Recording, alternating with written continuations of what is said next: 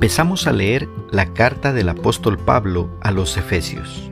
En el capítulo 1, versículos del 1 al 4, en la traducción Reina Valera de 1960, la palabra del Señor dice, Pablo, apóstol de Jesucristo por la voluntad de Dios, a los santos y fieles en Cristo Jesús que están en Éfeso.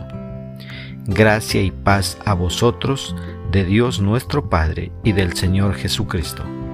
Bendito sea el Dios y Padre de nuestro Señor Jesucristo, que nos bendijo con toda bendición espiritual en los lugares celestiales en Cristo, según nos escogió en Él antes de la fundación del mundo, para que fuésemos santos y sin mancha delante de Él.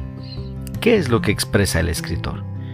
Es importante recordar que Pablo escribió esta carta desde la prisión. En esta carta a los Efesios, Dios por medio del apóstol Pablo nos revela las cosas que ha preparado para aquellos que le amamos. Pablo tiene la intención de enseñar a los creyentes la manera de mantener la unidad en la iglesia. En su saludo Pablo dice, Gracia y paz a vosotros de Dios nuestro Padre. El apóstol sabía que recibir la gracia de Dios viene antes de caminar en paz con Él. O sea, somos salvos por gracia y luego empezamos a caminar con Dios en obediencia a su palabra. Pablo dice que Dios el Padre nos bendijo con toda bendición espiritual. Los recursos de Dios están siempre allí para nosotros. Esto nos habla de una actitud de certeza y seguridad.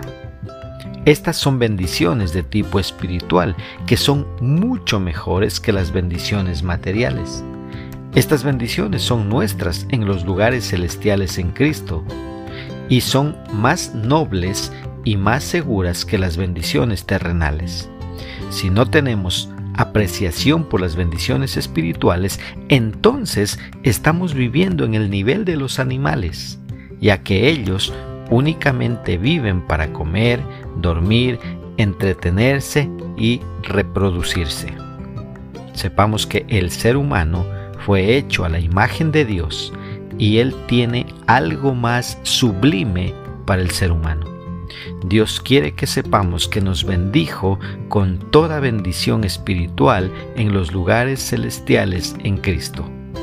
Nuestra posesión de toda bendición espiritual es tan certera como el ser escogidos por Él y escogidos antes de la fundación del mundo. Los creyentes son escogidos por Dios antes de que ellos hicieran algo o que hayan sido algo para Dios. Somos escogidos no solamente para salvación, sino también para ser santos, dice la Escritura.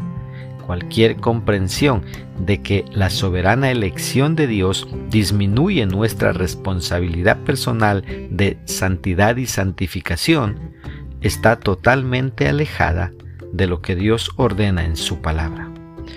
¿Cómo podemos aplicar esta porción bíblica en nuestra vida?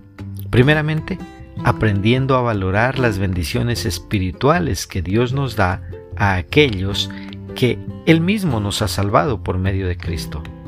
Algunas de estas bendiciones son que Él nos dio vida eterna.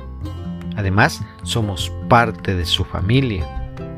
También tenemos familia por todo el mundo otra bendición gigante es que somos sus embajadores, esto es, portadores de su palabra. Y hay muchísimas otras bendiciones. Así que valoremos mucho estas bendiciones espirituales que son muchísimo mejor que cualquier bendición material. Una segunda aplicación, entendiendo que Dios nos escogió para que vivamos en santidad y esto es vivir separado del mundo para servir a Dios.